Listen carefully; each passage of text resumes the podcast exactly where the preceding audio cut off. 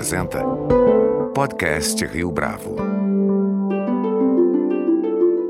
Este é o podcast Rio Bravo, eu sou Fábio Cardoso. Nesta edição do nosso podcast, o convidado é o fotojornalista Lalo de Almeida. Lalo começou a trabalhar com fotojornalismo na imprensa italiana e com o tempo se estabeleceu no espaço da fotografia documental, com ênfase nos ambientes mais afastados dos centros urbanos ao podcast Rio Bravo, além de resgatar a sua trajetória profissional e comentar algumas das suas coberturas especiais, Lalo de Almeida apresenta um depoimento impressionante a propósito da série Pantanal em Chamas, que, na semana passada, venceu a categoria Meio Ambiente do World Press Photo, a mais prestigiosa premiação de fotojornalismo do mundo. Lalo Almeida, é um prazer tê-lo aqui conosco no podcast Rio Bravo. Muito obrigado pela sua participação. É, bom dia, Fábio. Eu que agradeço o convite aqui para falar no podcast. Lalo, eu queria começar pedindo para você contar um pouco da sua trajetória como fotógrafo profissional. Hum. Quais foram os caminhos que te levaram até a redação de jornais, por exemplo?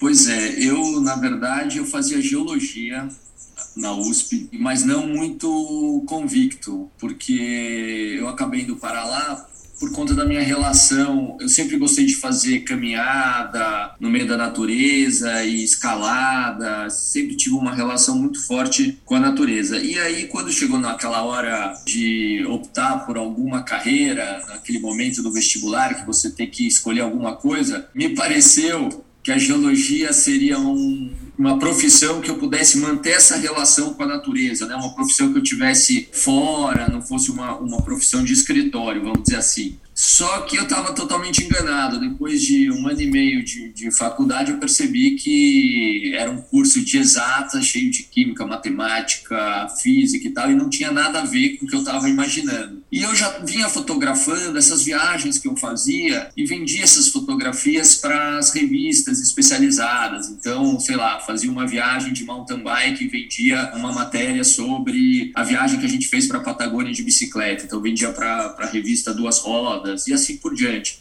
E aí eu fui tocando essas duas coisas paralelas, até que chegou esse ponto da faculdade que eu falei, não, não é isso que eu quero. E aí eu falei, nossa, essa, essa coisa da fotografia de repente pode ser um caminho. E aí eu conversei com meus pais, e meus pais falaram assim, olha, tudo bem, você quer ser fotógrafo, mas então você vai ser, vai fazer o negócio direito. A condição foi, então vai estudar fotografia. E eu tinha um irmão que morava em Milão, que trabalhava lá e tal, e na época não tinha nenhum bom curso de nem faculdade nem nada aqui no Brasil é, de fotografia. E a a, opção mais fácil seria estudar na Itália. Então eu acabei indo para a Itália com a ideia de fazer, de estudar fotografia de natureza. No Instituto Europeu de Design tinha exatamente esse curso. Então eu fui para Milão, é, fui morar com meu irmão, comecei a fazer esse curso que na verdade é um curso, vamos dizer, uma escola técnica, né? seria o equivalente, né, de fotografia, um curso de três anos. E aí, uh, depois do primeiro, os primeiros seis meses que eu estava lá, apareceu uma oportunidade de trabalhar numa pequena agência de fotojornalismo de Milão que cobria duas coisas. O que eles falam, a crona carosa, que é paparazzi clássico, ficar indo atrás de atrizes, atores, uh, celebridades, etc. E a outra parte que eles faziam era a crona caneira, que era parte de polícia, quer dizer, cobrir as histórias de polícia da cidade, que foi o que eu comecei a fazer. Eu ficava com radinhos da polícia, carabinieri, bombeiros, etc ficava ouvindo na frequência deles e assim que eu ouvia alguma, alguma história, alguma coisa que estava acontecendo, pegava meu, meu motorino, saía correndo, chegava lá, fotografava, voltava para a agência, revelava um filme, ampliava as fotos pegava o motorino de novo, ia para a redação, redação dos jornais, Correio della Sera, La República e tal, e ia vender essas fotos. E aí eu entrei no fotojornalismo assim, me apaixonei, desisti de seguir a carreira de fotografia é, de natureza, e aí entrei no fotojornalismo. Aí depois dessa pequena agência, pra, passei para uma agência maior, onde eu conseguia cobrir algumas questões mais nacionais e até outras internacionais. Fui para a Guerra da Bósnia três vezes e tal. Mas chegou um momento que eu falei: não, peraí, eu acho que eu quero é voltar para o Brasil. Acontece tanta coisa lá, é tão interessante do ponto de vista é, fotográfico, jornalístico, quero voltar para o Brasil. já tinham se passado três anos e meio, já tinha acabado o curso de fotografia, já tinha me formado. E aí eu voltei para o Brasil. A primeira coisa que eu, assim, não tinha contato nenhum, não conhecia ninguém aqui do meio jornalístico, mas uh, acabei chegando no Estadão e foi meu primeiro trabalho, foi no Estadão o trabalho de fotojornalista te tirou do gabinete. Era isso que você não queria, né? Você queria ter um espírito mais. manter um espírito mais aventureiro em termos de profissão. Seria isso? É, eu acho que o espírito mais aventureiro, mas essa coisa de estar tá procurando outras realidades que fossem diferentes da minha, sabe? Sair da minha bolha, viver outras realidades que não fossem a minha. Eu acho que essa experiência não é só nem novas aventuras, lógico que tem um aspecto de aventura por trás também, mas eu acho que é de experimentar coisas novas, com, é, ver novas realidades, conversar com pessoas diferentes que tivessem experiências diferentes das minhas. Então, acho que foi mais nesse sentido, de procurar uma realidade diferente da que eu, da que eu vivia, sair da minha bolha mesmo. Acho que esse foi o, a busca principal, sabe? Buscar coisas que tivessem distantes da minha realidade. O fotojornalismo exige bastante atenção da parte de quem vai fazer esse tipo de registro. Além do dia a dia que te prepara para esses momentos de grande tomada de decisão, você costuma uhum. lançar a mão de outra técnica para os trabalhos de mais fôlego, por exemplo? Você mencionou na sua primeira resposta o fator de é, estar mais voltado para as imagens de natureza, né, para os grandes retratos de painéis, isso de alguma forma te emprestou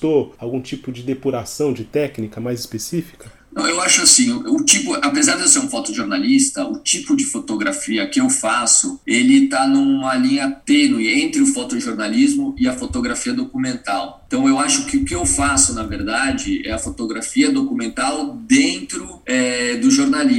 Eu não sou um cara, por exemplo, de fazer aquela fotografia do instante, aquela fotografia, o momento crucial. Eu sou um cara da fotografia, eu acho mais pensada, um pouco mais menos instintiva e mais cerebral. Então eu sou um, eu gosto de pensar no que eu vou fazer antes, eu gosto de me inteirar sobre sobre o assunto que eu vou fotografar, entender o que eu vou fazer para entender o contexto. É, a minha fotografia não é aquela fotografia instintiva de chegar lá, nossa, aconteceu, fotografei e tal. Até porque talvez eu não tenha essa habilidade de ser tão rápido. É, então eu não me vejo como um fotojornalismo, é, fotojornalista clássico, assim. Aquele cara esperto que pega o lance na hora e tal. Eu não, não me vejo assim. Eu acho que o meu trabalho é muito mais um trabalho de pensar a fotografia, pensar o que eu vou fazer antes. É um trabalho um pouco mais até eu poderia dizer, um pouco mais lento nesse sentido. Eu gosto de me envolver com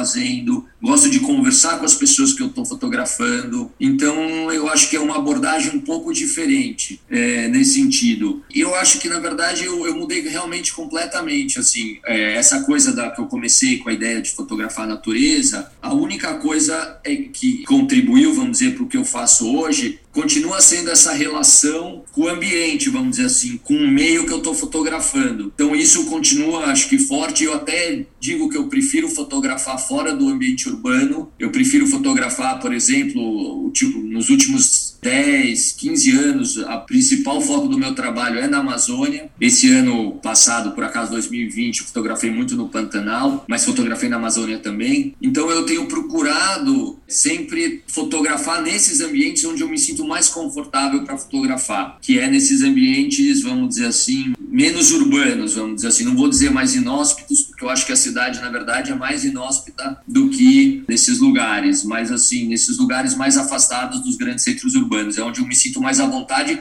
Eu acho que isso tem a ver com essa minha formação e com essa minha relação. Antes de fotografar a série Pantanal em Chamas, você trabalhou em duas outras grandes coberturas de fôlego na última década.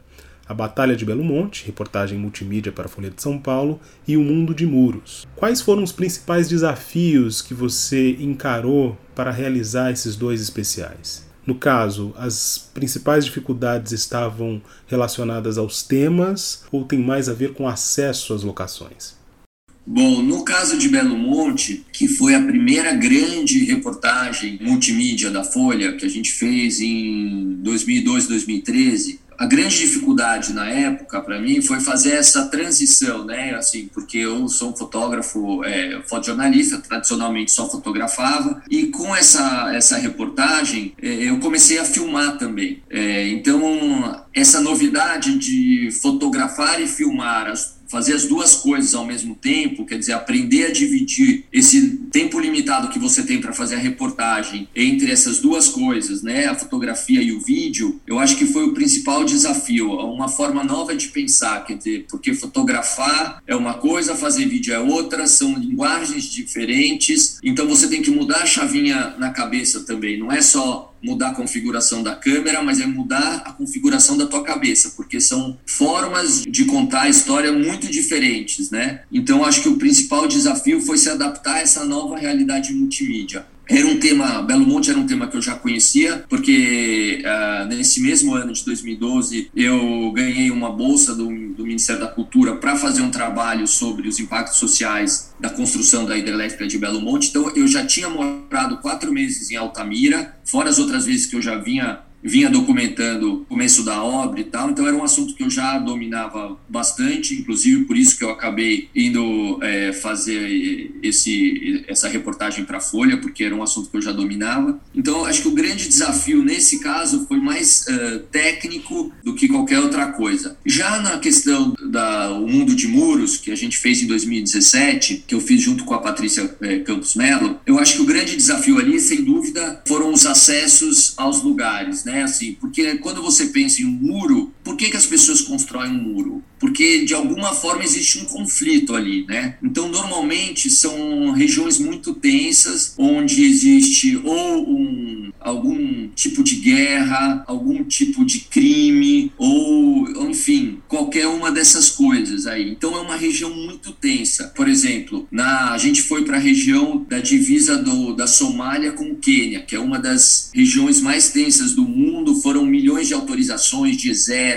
de Ministério do Interior e tal, porque é uma região muito perigosa dominada por um grupo terrorista, o Al-Shabaab, que é ligado ao Al-Qaeda. E ali, para você chegar, a gente viajou. Você imagina, a gente sair de São Paulo, ir até Nairobi, Nairobi e até esse lugar que é na fronteira, e de lá você vai num comboio militar com, acho que o comboio que acompanhou a gente tinha mais de 40 militares, o toque de recolher era uma hora da tarde, a partir da uma hora da tarde você tinha que ficar no hotel, um hotel cercado, uma fortaleza, para você sair para comprar uma Coca-Cola, você tinha que estar tá escoltado o tempo inteiro por quatro seguranças armados de fuzil. E quando a gente chegou nesse muro que dividia o Quênia da Somália, a gente só pôde ficar 20 minutos para fazer a matéria no muro, no próprio muro ali. Então você imagina o investimento, o tempo, etc para você ficar 20 minutos no muro para contar a história desse muro. Lógico, a gente fez outras coisas e tal ali. É uma região também que era, na época, um dos maiores campos de refugiados do mundo, né, por conta do fluxo de pessoas que vêm da, fugindo da Somália, por conta de todas essas guerras civis e fome, etc mas é uma região super tensa. E a mesma coisa no México, que a gente percorreu a região de Cidade, Cidade Juárez até Tijuana, pelo México, acompanhando o muro, que é uma região dominada pelo narcotráfico, muito perigosa. Então tiveram essas dificuldades. Enfim, cada muro com a sua com as suas peculiaridades. Como eu te falei, quer dizer, são regiões muito tensas, então foi uma dificuldade grande nesse sentido. Agora sim, falando da série Pantanal em Chamas, o que mais te impressionou uhum. quando você chegou ao Pantanal?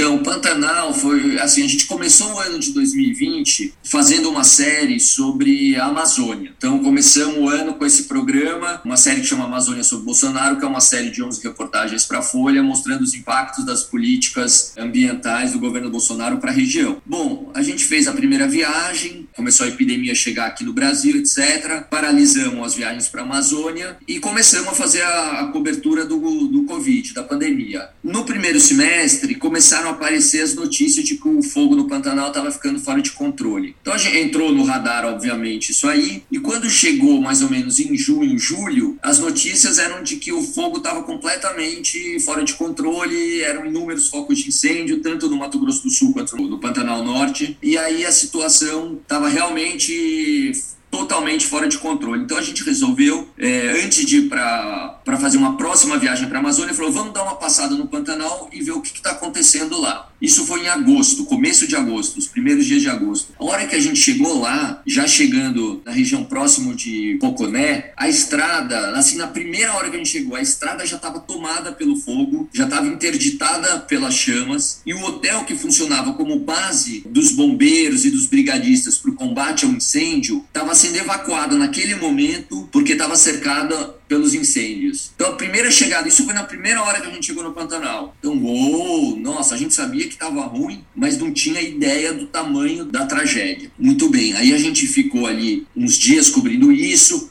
Fomos para uma região ali próxima, que é um lugar onde tem um santuário de araras azuis, que é onde tem a maior concentração de araras azuis do mundo. E chegando lá, uh, também a situação era terrível. Já no caminho era aquela paisagem totalmente preta e cinza, porque tinha tudo pegado fogo. E, e, no caminho a gente começou a encontrar os primeiros bichos mortos, assim. Andando pela estrada, a gente, aquilo tudo preto, cinza, a gente viu um pontinho marrom Chegou lá perto, era um veado morto nesse, nesse campo queimado. Logo na frente, é, olhamos debaixo da árvore, entre 10 e 15 macacos pregos, totalmente carbonizados embaixo da árvore. Era uma família. E aí você fica pensando, você imagina a velocidade desse fogo que passou por ali, para os macacos, que são bichos muito rápidos, inteligentes, não terem conseguido escapar. E ali nesse, nessa estrada a gente foi encontrando vários bichos feridos, totalmente, ou mesmo alguns que não estavam feridos, mas estavam totalmente como se fossem zumbis perdidos, sabe? Os bichos não nem corriam da gente. Era uma coisa maluca. E quando a gente chegou nesse lugar onde é o Santuário das Araras, tinham três bombeiros tentando combater dezenas de focos de incêndio numa área de 25 mil hectares. Bom, resultado disso foi que a, praticamente a, essa região dessa fazenda, que esse santuário de araras, praticamente foi totalmente devastada pelo fogo e a gente não sabe ainda se as araras vão voltar. Mas enfim, essa foi a primeira viagem. Depois a gente fez ainda mais três viagens para a região, cada hora mudando mais um, um pouco o lugar e procurando novas histórias. Na segunda viagem, eu na verdade, o jornal estava com, enfim, por questões orçamentárias, disse que não poderia me enviar de novo para o Pantanal e eu sabia que a situação ainda estava muito ruim. Eu saí de lá da primeira viagem com o coração partido porque eu sabia que as coisas ainda estavam muito, muito fora de controle e que a gente precisava continuar documentando isso, mas enfim, tinha que voltar. E aí eu falei: não, quando chegou em setembro, o jornal não queria me enviar de novo. Eu falei, não, preciso voltar para lá. Aí eu propus para minha, minha mulher e minha filha, e as duas toparam, e a gente voltou para a região da Transpantaneira, onde a gente passou mais alguns dias eu fotografei ali a região da Transpantaneira, que é essa rodovia, é uma estrada de terra, na verdade, que sai de Poconé e vai até Porto Jofre e corta a região do Pantanal Norte, e eu acho que é uma das regiões mais incríveis para ver vida selvagem no Brasil. Você vai atravessando essas pontes, embaixo dessas pontes tem esses, essas lagoas e esses pequenos uh, rios, que lá eles chamam de coriscos, é, corichos, desculpa, onde concentra essa vida selvagem, é uma loucura o que você vê de bichos ali, e tava tudo pegando fogo, não só a paisagem, como as próprias pontes, que a maioria delas são de madeira. Então você ia encontrando ao longo da estrada é, inúmeros focos de incêndio, vários jacarés carbonizados, tartarugas, lagartos, uma infinidade de bichos mortos e a paisagem em constante transformação, porque os focos de incêndio iam, iam, queimando tudo, assim, cada dia que a gente passava era uma nova região devastada pelos incêndios. E o mais aflitivo de tudo era que a gente não via os bombeiros combatendo, ou os brigadistas, ou quem quer que fosse. Porque, na verdade, o que, que aconteceu? Essas queimadas do Pantanal, elas vinham, assim, acontecendo praticamente a, a temporada 2019 para 2020 das queimadas, elas não pararam. Normalmente, em novembro, outubro, novembro, as chuvas começam e aí dá uma acalmada nos focos de incêndio. De 2019 para 2020, o Pantanal passou por uma seca extrema, assim, a maior dos últimos 50 anos. E as chuvas foram muito, muito escassas. Então, o que aconteceu? Os focos de incêndio não acabaram completamente, começaram muito cedo na temporada de 2020 e o governo, em vez de perceber que a situação estava, vamos dizer, muito atípica e que quando chegasse o tempo mais seco a situação ia ficar fora de controle, eles deveriam ter chamado a, os brigadistas e preparado a operação de combate aos incêndios muito antes. O que, que eles esperaram? Convocaram os brigadistas só em julho. E aí a situação já estava totalmente fora de controle. E ainda por cima, em vez de colocar o IBAMA com todo com a toda a know-how, expertise que eles têm de combate aos incêndios, quem que eles colocaram? A Marinha, para comandar as operações de combate aos incêndios no Pantanal. Vamos combinar, o que, que a Marinha entende de combate a incêndio? Nada. E aí deu no que deu. O que, que aconteceu? Quando a gente passava na Transpantaneira, a gente tinha essa sensação, olha, o que, que vai acontecer aqui? O Pantanal vai queimar a vai assim, o fogo só vai acabar quando queimar todo o Pantanal ou quando as chuvas chegarem, porque o Pantanal estava abandonado a si mesmo. Essa é a sensação que a gente tinha. Bom, aí na terceira viagem, a gente voltou para essa região da Transpantaneira e a gente foi para essa região é, de Porto Jofre, que é um dos melhores lugares da América do Sul, provavelmente do mundo, para ver a onça pintada. E ali tem um parque estadual, que chama Parque Estadual Encontro das Águas, que fica ali próximo ao rio Cuiabá, pega um pedaço, inclusive, do rio Cuiabá, e que estava também sendo atingido pelo, pelos incêndios. E foi uma região muito destruída, praticamente mais de 85% desse parque foi consumido pelos incêndios, e as onças, coitadas, estavam totalmente perdidas. Então a gente saiu um dia de barco subindo o rio Cuiabá e depois o rio São Lourenço, e a gente encontrava é, as onças, ainda estavam lá, algumas feridas, né? E, e, outras caminhando no meio dessa vegetação totalmente queimada e procurando comida. E, e, e a gente viu uma cena é, muito impressionante que foi a onça caçando um urubu, coisa que normalmente ela não faz. Tamanho era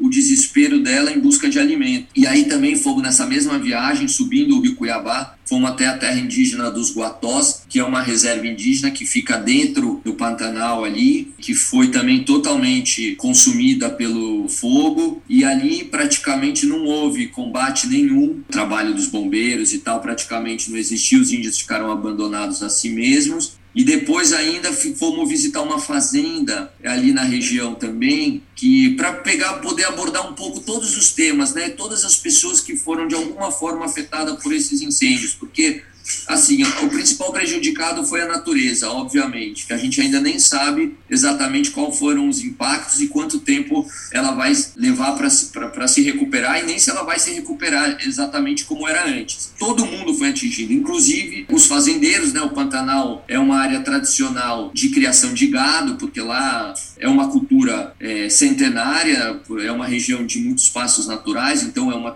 é uma atividade muito tradicional e a gente foi visitar uma fazenda do seu Pedro, que fica ali na, no, na região do Pantanal, também próximo a Santo Antônio Levegier. A fazenda dele foi totalmente devastada pelo fogo. A gente chegou lá no dia depois que esse incêndio tinha passado, tinha matado 200 cabeças de gado, além de ter devastado completamente a, a vegetação. E quando a gente chegou lá, ele estava é, devastado assim um, triste, deprimido, estava no curral olhando os bezerros, os bezerros que estavam que tinham sobrevivido, que estavam órfãos ou feridos, e era muito impressionante porque os vaqueiros tentavam, pegavam um por um, tentavam dar uma madeira com leite, mas eles estavam tão feridos, muitos não conseguiam nem ficar de pé e iam morrendo assim, mas na nossa frente era uma coisa assim, a cada 5, 10 minutos morria um outro bezerro, uma coisa impressionante. O seu Pedro resolveu abandonar a fazenda, falou que não aguentava ver tudo aquilo e, e entregou a administração da fazenda para o filho, porque ele não aguentava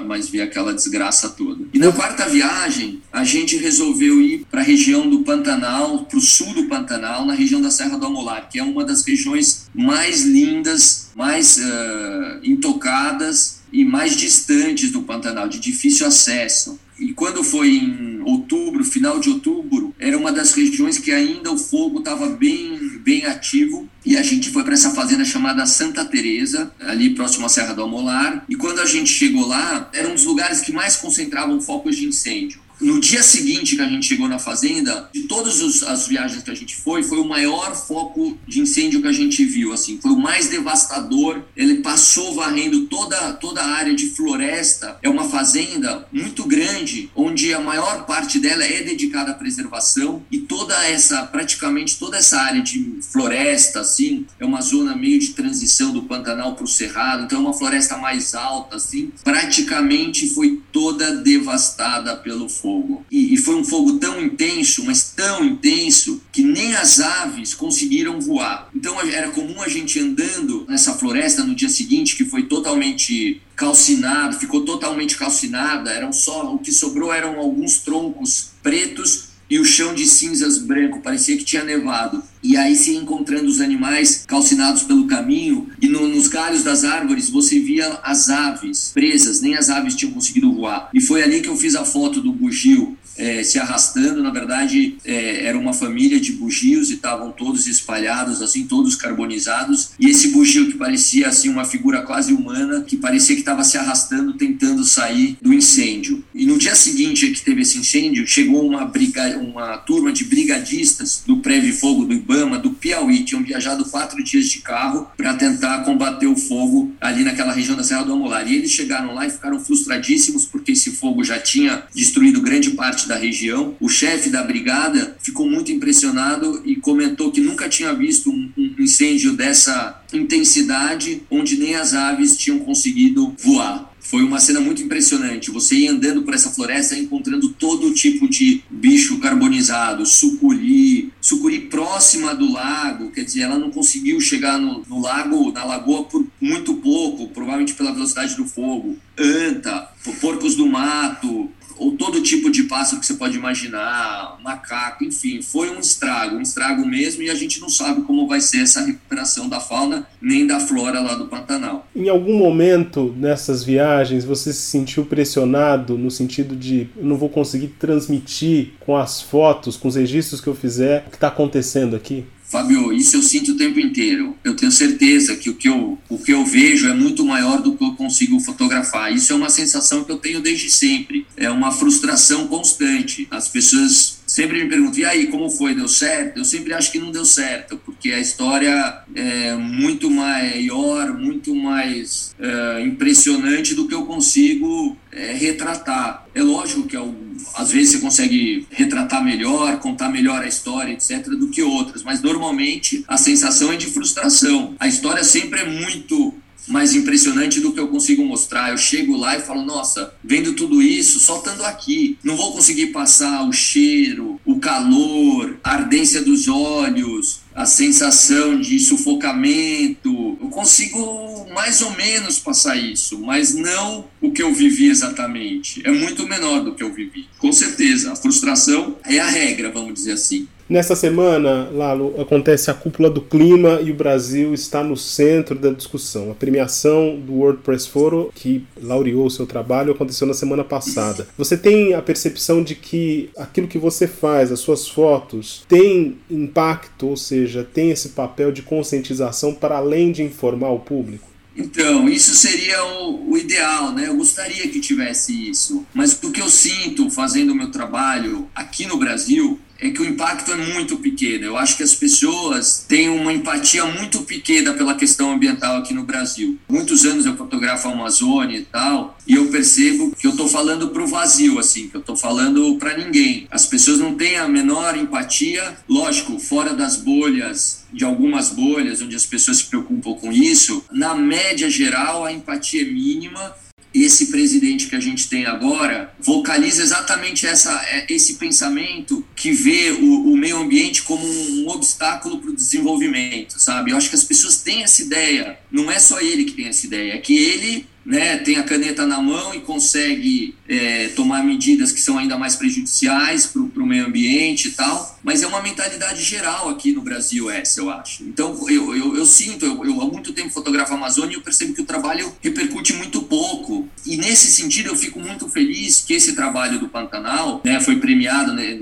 no WordPress e com isso eu consigo chegar numa audiência global onde eu sinto que as pessoas estão muito mais preocupadas com a questão ambiental e eu tenho certeza que se vai haver alguma mudança em relação às políticas ambientais no Brasil, vai ser por conta da pressão externa, entendeu? Não vai ser por conta de uma mobilização interna aqui das pessoas aqui no Brasil, vai ser por uma pressão externa. Então, conseguir levar o que está acontecendo aqui no Brasil em termos ambientais para um público lá fora, eu acho que é muito mais efetivo do que ficar mostrando aqui no Brasil. Para algum tipo de mudança em relação a essas políticas ambientais destrutivas do, atual, do atual presidente, essa pressão vai vir de fora. Então, eu acho muito importante, fiquei muito feliz que esse trabalho foi premiado no WordPress, porque ele vai ter um alcance maior e é da onde vai vir a pressão para algum tipo de mudança. Bom, eu fotografo queimada na Amazônia há, muitos anos, né? E as pessoas comentam meio assim, ninguém se interessa muito e tal, mas fica uma coisa muito num nicho muito específico, né? Que, que bate nessa, nessa tecla da preservação da Amazônia e tal. E quando eu fotografei o Pantanal, assim, uma das coisas que, que, que chamava atenção realmente era a questão da mortalidade dos bichos.